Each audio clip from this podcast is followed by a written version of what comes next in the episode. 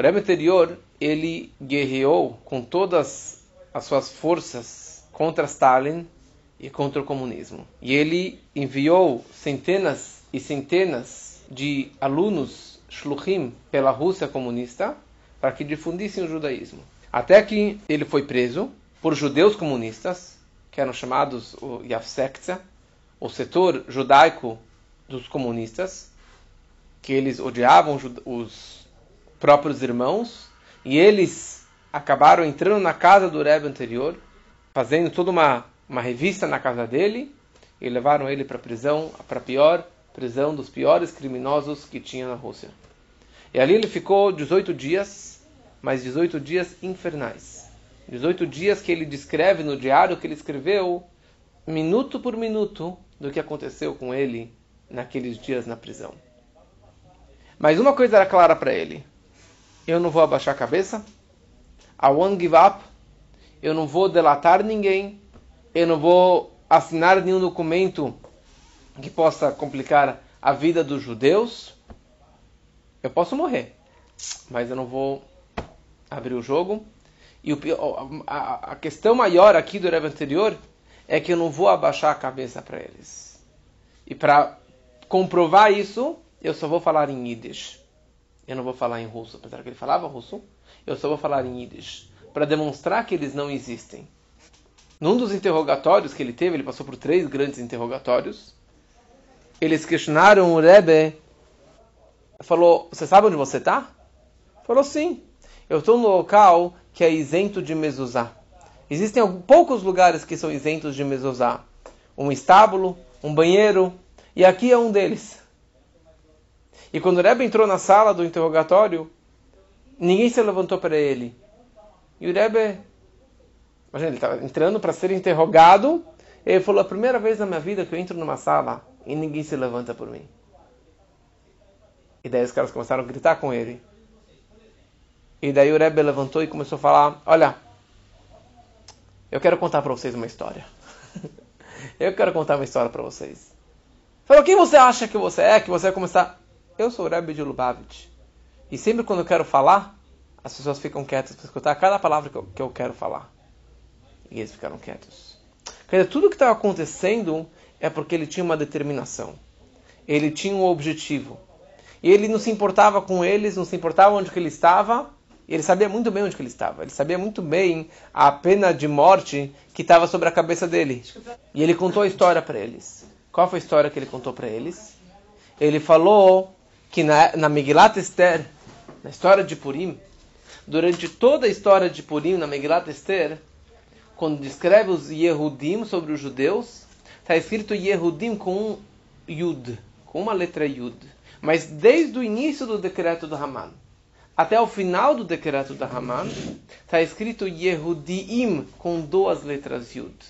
E o Rebbe anterior virou para esses dois judeus comunistas da Yavseksa que prenderam ele, que chamavam Lulav e Nachmanson.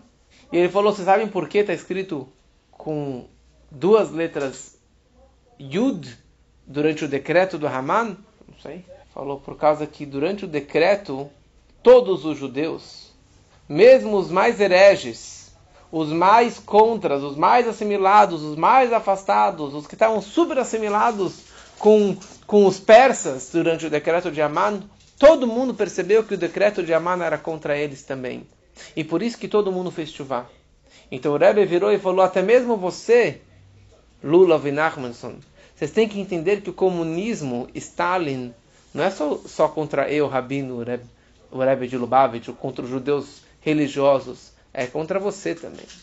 É contra todos os seus camaradas comunistas, judeus, eles também vão te pegar. Por causa que esse é o propósito. Então o Rebbe está falando para ele, você também pode fazer chuva e faça chuva antes que seja tarde. Ele começou a rir do Rebbe e falou, herege? Que nem eu, eu sou um herege também, que nem na época do Haman. O Rebbe falou, não, não, você não é um herege. Você é um ignorante. E herege é alguém que estudou Torá, que conhece alguma coisa e ele decide largar todo o judaísmo. Você é um ignorante que nunca aprendeu nada. E todas as histórias, na verdade, que o Rebbe estava demonstrando essa garra, esse poder dele, e sem se importar com nada. E espancaram ele, bateram nele, empurraram ele escada abaixo, mas ele continuou de cabeça erguida. Queriam tirar uma foto dele e falaram que ele tirasse a kippah e tirasse o tzitzit para tirar a foto. Ele falou, eu não vou tirar minha kippah, eu não vou tirar o meu tzitzit. Se você não quiser, não quiser tirar foto, você não precisa tirar foto. Mas eu não vou tirar. E eles concordaram. Então tudo que ele estava determinado em continuar seguindo a Torá e as mitzvot, pode ser que ele apanhou, que eles brigassem, batessem, sei lá o que mais. Mas ele acabou vitorioso. Ele ficou três dias sem tefilim. E ele fez uma greve de fome. E depois de três dias, eles trouxeram tefilim para ele. Significando que os próprios comunistas que tiraram o tefilim dele, que ele foi preso por causa do Shabat, por causa do tefilim, por causa que ele manteve o judaísmo e difundiu o judaísmo pela Rússia, eles próprios acabaram concordando e dando para ele o tefilim e trazendo comida kasher da casa dele e deram fósforo para ele acender as velas, a fazer um fogo para lá no sábado à noite. E assim por diante. E eles próprios acabaram libertando ele no dia de hoje, quando ele saiu da prisão, há 92 anos atrás. Uma coisa estava muito clara na cabeça do Rebbe, que Deus não sobrecarrega as suas criaturas mais do que a sua capacidade.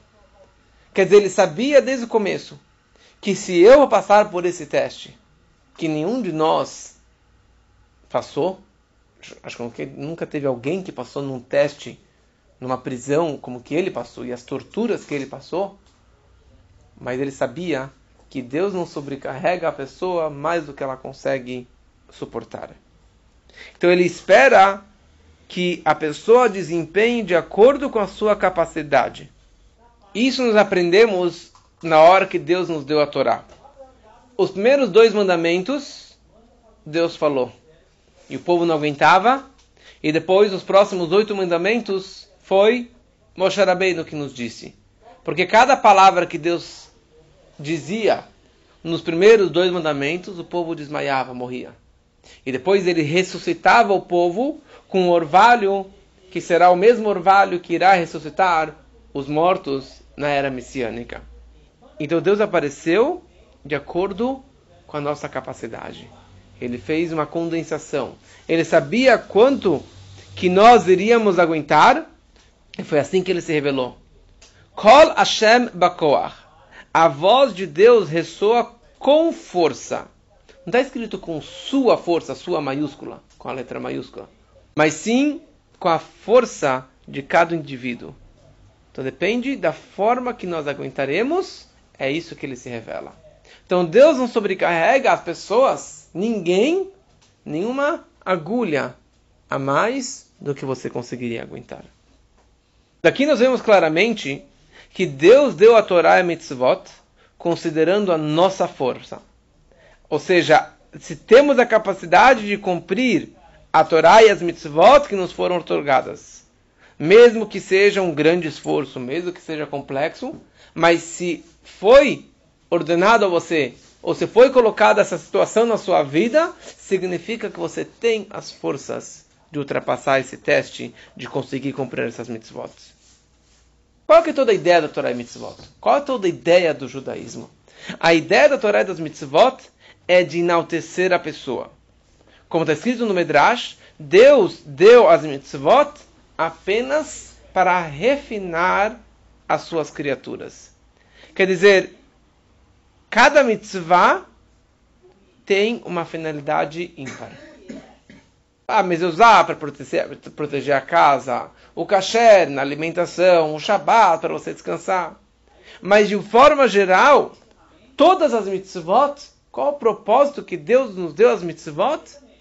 Para refinar o nosso caráter, para refinar a nossa pessoa. A, a, a, o propósito da Torá, o propósito das mitzvot, não é simplesmente a teoria, não é só a filosofia e o estudo, mas é você trabalhar com a sua pessoa. Por isso tem muitas pessoas que estudam muita, muita Torá, mas como falamos no curso anterior, no estudo, no mamar anterior, eles continuam sendo muito mal educados. Eles continuam sendo muito grotescas, muito agressiva. Por quê? Porque o judaísmo fica na teoria. Ele pode ser muito religioso, ele pode ter uma barba até a cintura. ele pode guardar Shabbat fazer mitzvot e dar tzedakah, mas ser uma pessoa muito mal educada. Todo o propósito do judaísmo, todo o propósito da Torá e das mitzvot é refinar a pessoa. E você tem que entender que cada mitzvah que nós fazemos, que nós passamos, cada estudo que eu, que eu estudo, não é para ficar só na teoria. Mas como que eu vou melhorar o meu caráter? Como que eu, como que eu vou melhorar a minha educação, o meu comportamento? Como que eu vou passar isso aqui para os meus filhos? Como que eu vou passar isso aqui para os meus colegas? Para refinar o ser humano. Por essa razão que a Torá não foi dada para os anjos.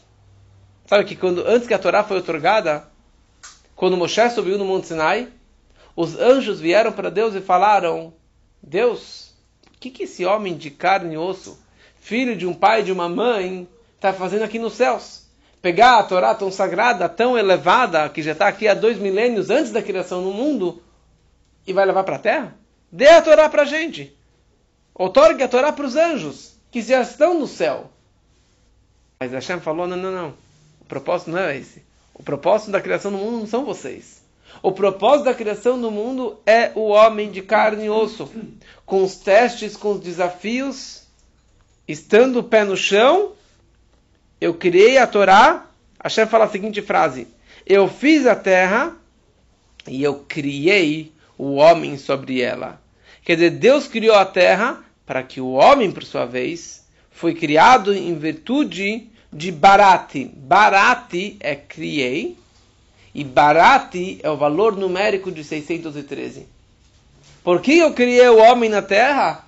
Para que ele cumpra 613 mitzvot para que ele traga a divindade dentro do mundo, para que ele se refine, para que ele refine o mundo. Esse é o propósito de todas as mitzvot. Então qualquer pessoa que cumpre mitzvot, qualquer pessoa que estude Torá, mesmo não sendo judeu, ele também está refinando o mundo? Ele também tem esse propósito de cumprir mitzvot e estudar Torá?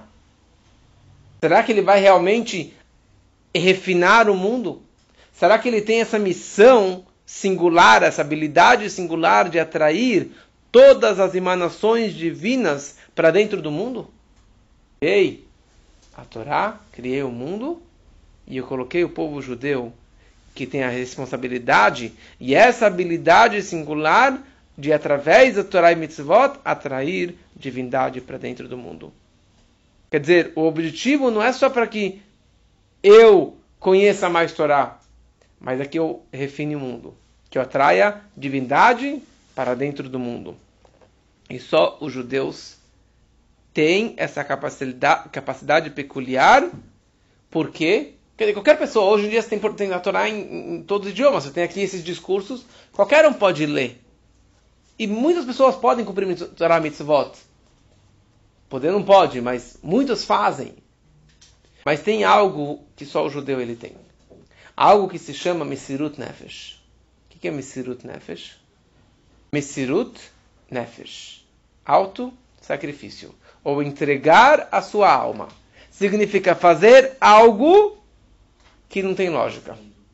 Algo que você vai fazer porque sim. Só o judeu que tem aquela situação que ele tem a cruz ou a fogueira na frente e ele vai pular na fogueira para não se converter.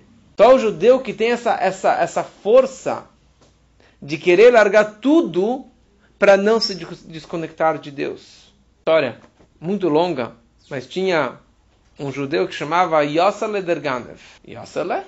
Yossi? O Ganev, o ladrão. E ele era o baixinho, magrinho e conseguia entrar por, pelo bueiro, pela janela e roubava tudo que é lugar.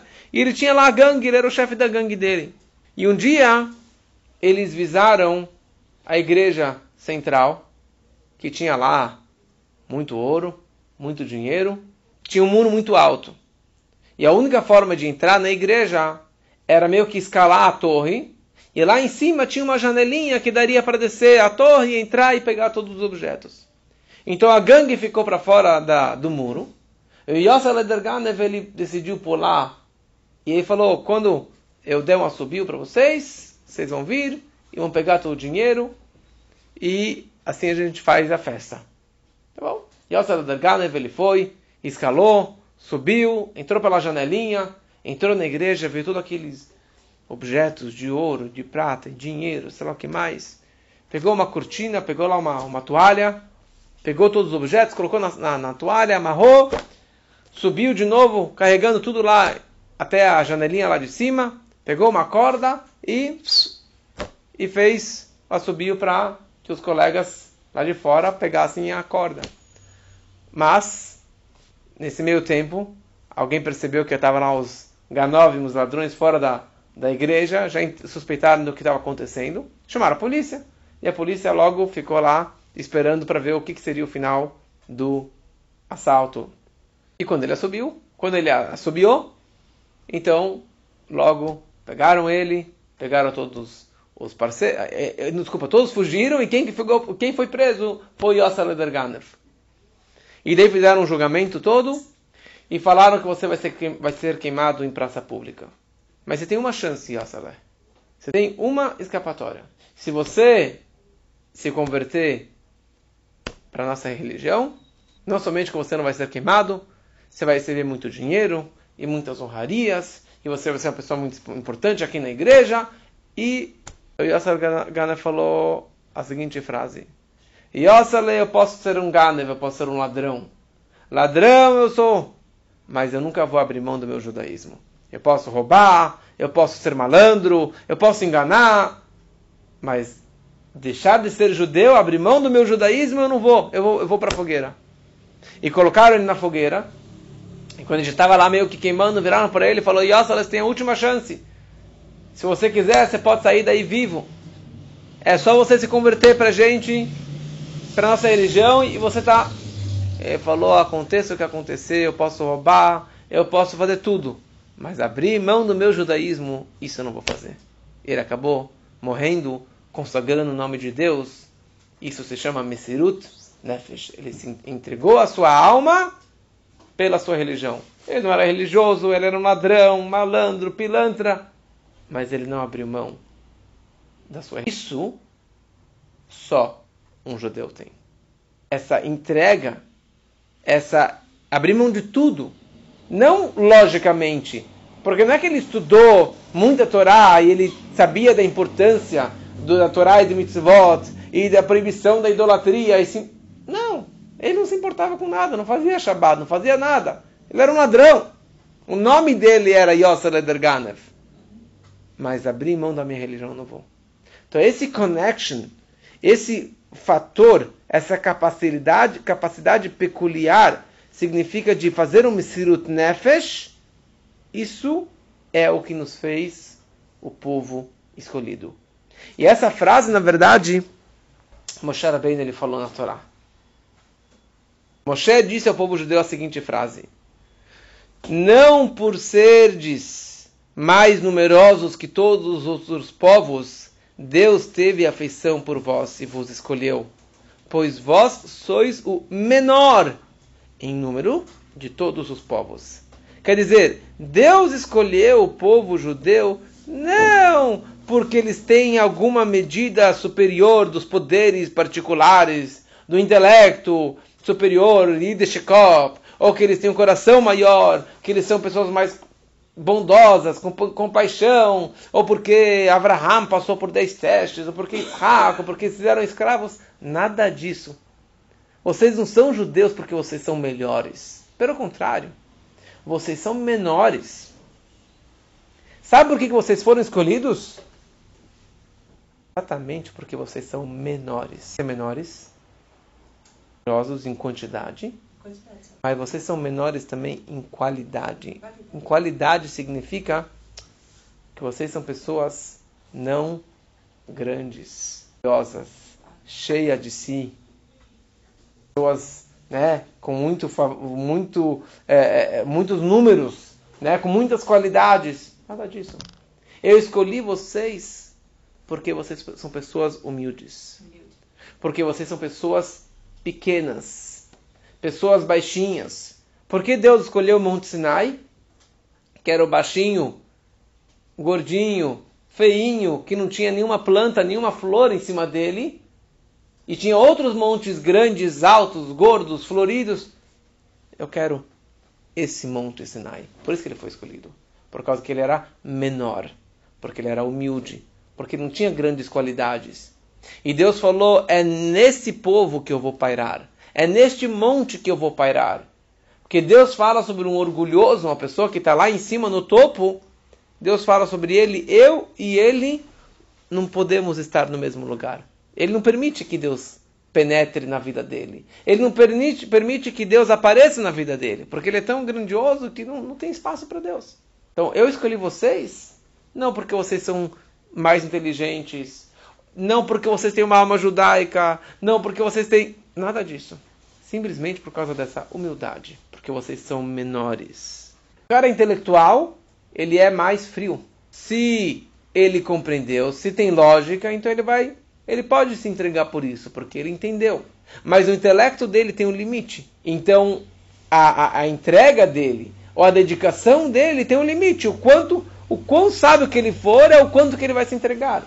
Ou quão grande for a minha emoção, minha paixão por algo, por alguém, por alguma ideia, por uma ideologia, eu vou me entregar. Mas tem um limite. Aquele que é menor, que ele não tem nada, digamos assim, ele está disposto a entregar tudo, toda a sua vida, fazer o Mesirut Nefesh, um alto sacrifício, pular na fogueira. Por quê? Porque sim. Não porque eu entendi, não porque eu gostei. E essa que é, na verdade, a qualidade ímpar do povo de Israel.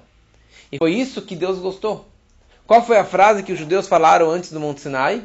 Que foi isso que Deus escolheu eles duas palavras que eles falaram?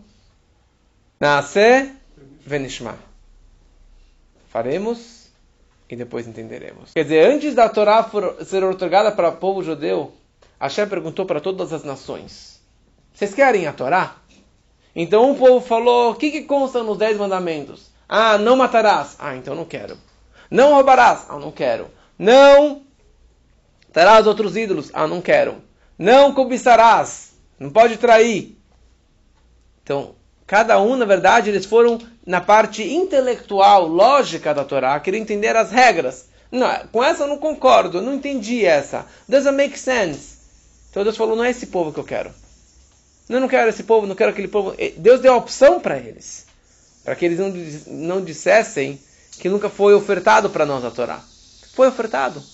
Mas eles não concordaram na parte é, intelectual, na parte das regras. E quando Deus virou para o povo judeu e falou: Vocês querem a Torá?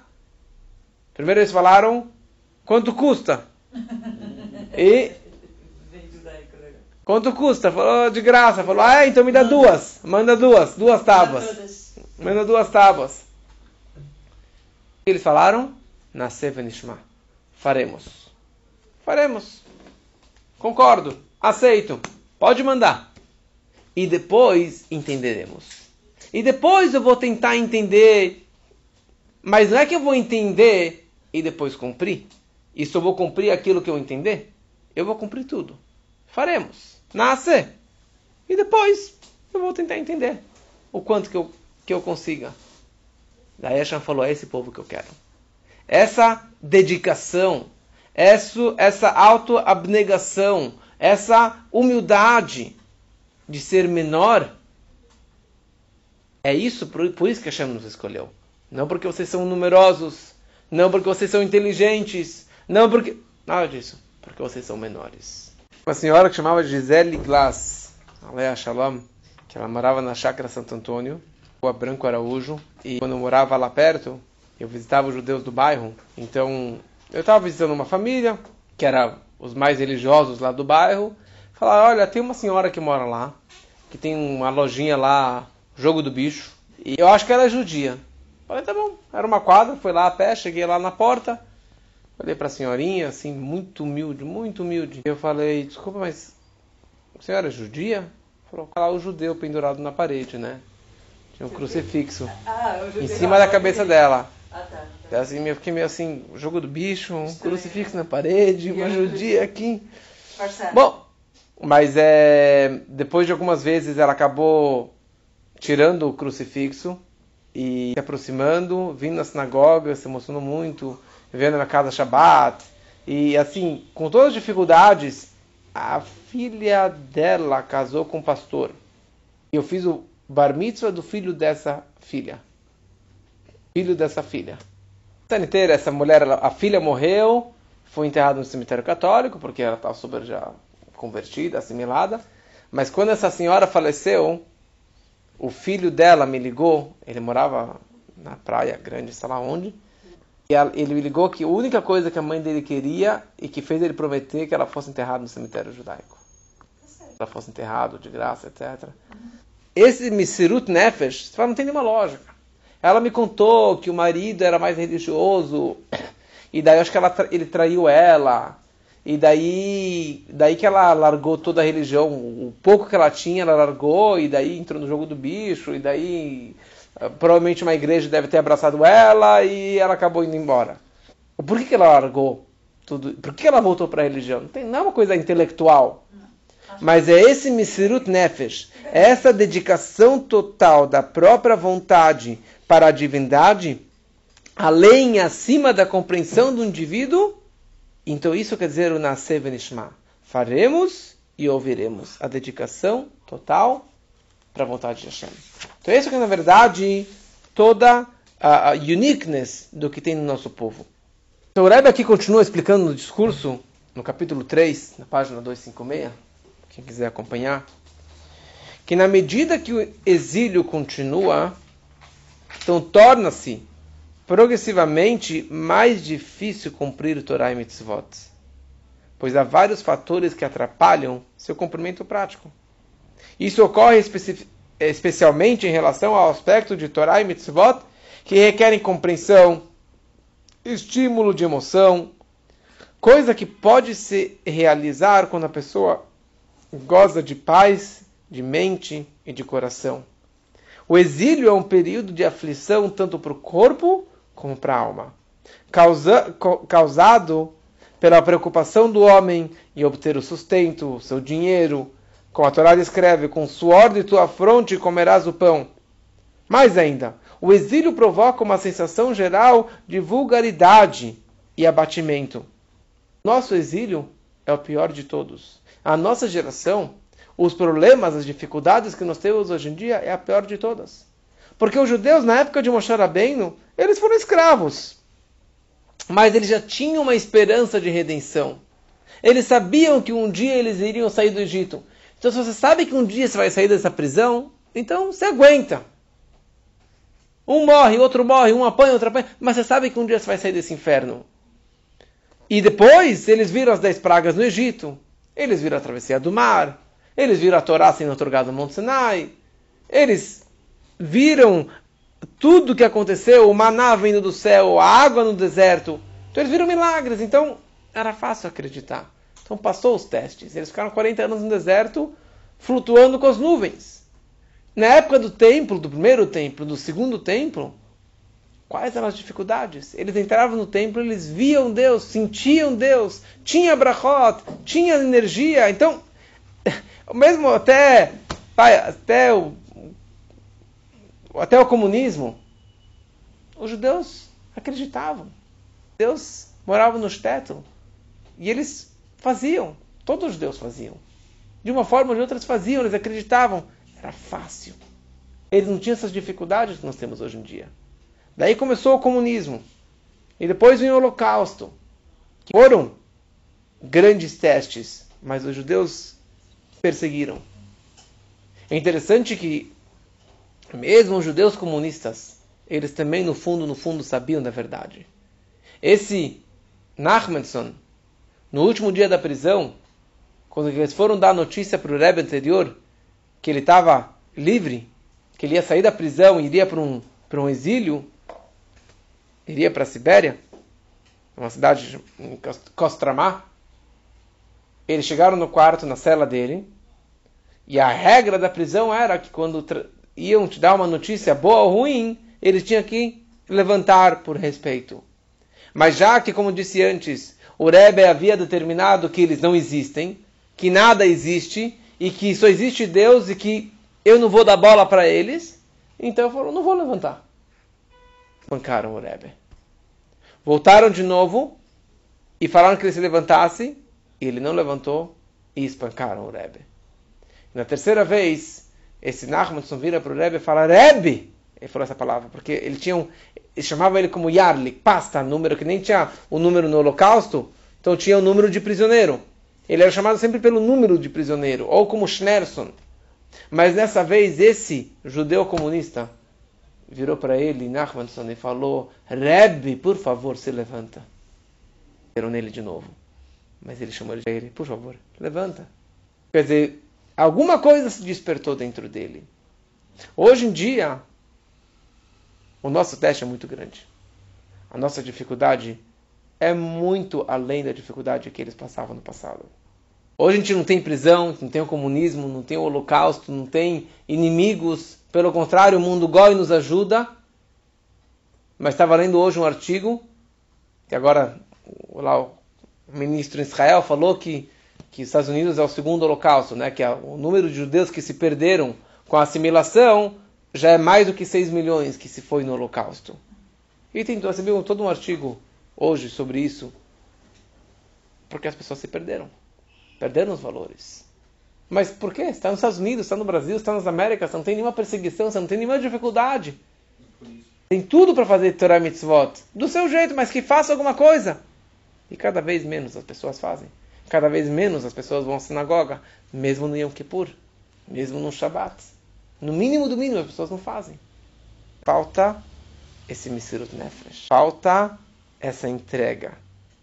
Porque o teste que nós temos hoje em dia, a escuridão que nós temos hoje em dia, a dificuldade que nós temos hoje em dia, quer dizer, com toda a fartura, com todo o dinheiro que tem no mundo, hoje a gente sofre mais do que os nossos avós sofriam para dinheiro? Eu acho que sim. Porque eles moravam na, na pobreza, mas eles estavam bem. Hoje você pode trabalhar o mês todo hã? E não precisava de muito. Hoje você, trabalha o mês todo, você ganha lá uma grana e você não vê o dinheiro. Você não consegue colocar nada de lado. Para você ser judeu hoje em dia, para você expressar o seu judaísmo, você tem que querer mesmo, você tem que acreditar mesmo. E Sirut Nefesh hoje em dia não é pular na fogueira. Mesirut Nefesh significa entregar a sua alma. E Nefesh significa também Ratzon, a sua vontade. Entregar a sua vontade. Se entregar ao propósito. Acreditar naquilo que está acontecendo. Pode ser difícil, mas quando você se entrega, você sabe que vai dar certo. E o Rebbe escreve aqui que, na verdade, a maior dificuldade que nós temos hoje em dia, o maior teste que nós temos hoje em dia, é não se envergonhar ou não dar bola para os zombadores, para os gozadores. Porque é muito comum que alguém vira para você e fala: ah, você está ficando muito religioso. Você vai na sinagoga? Você vai no shiur? Você dá cá? Você faz, você coloca tefilim? Você está muito religioso. Ah, larga a mão, vem comer aqui comigo o churrasquinho, vem comigo aqui no fim de semana. Não tem próximo, um irmão próximo, um parente próximo que goza e que zomba. E isso é o grande teste. Porque você tem todo o, o social, você tem todos os seus amigos, todos os seus familiares, e essa acaba sendo sua maior dificuldade. Como lidar com esses testes? Por que, que eu vou ser diferente de todos? Todos os meus amigos se assimilaram, ou de casamento, ou de valores, ou que perderam os valores judaicos. Por que, que eu vou ser a ovelha preta? Por que, que eu vou ser diferente de todos? E é isso que é o Messirut Nefesh. E esse que é o nosso grande teste hoje em dia. O Rebbe conclui aqui o discurso falando o seguinte: uma frase que o Talmud escreve: Lefum gamla shichna. De acordo com a força do camelo, ele é carregado. O camelo é carregado de acordo com a sua capacidade de suportar. O dono do camelo, ele sabe quantos quilos o seu camelo aguenta e ele não vai colocar nenhuma agulha a mais nas costas do seu camelo. Estamos na página 262, capítulo 5. Então quer dizer, Deus não exige das pessoas mais do que elas conseguem aguentar. E durante este tempo do exílio, o final do exílio, é chamado Ikvita de Meshiach, os calcanhares de Mashiach. O nosso período, a nossa geração, é chamado os calcanhares de Mashiach. Há muitos que atuam como espinhos ao redor daqueles que estudam Torá, daqueles que são tementes a Deus, e impedem de fazer Torá e Mitzvot. Por isso é importante saber que os judeus possuem a força de suportar e superar todas as dificuldades. Nos tempos atuais do exílio, eles podem fazer até com mais força e poder do que no tempo da época do, te do templo sagrado. Pois o poder de Misirut Nefesh é maior durante o tempo do exílio do que na época do templo. Você acha que é verdade isso? Usa muito mais coragem. E quanto maior o teste, significa que você tem mais força. Quanto maior o obstáculo, significa que você tem toda a capacidade de suportar e superar esse obstáculo.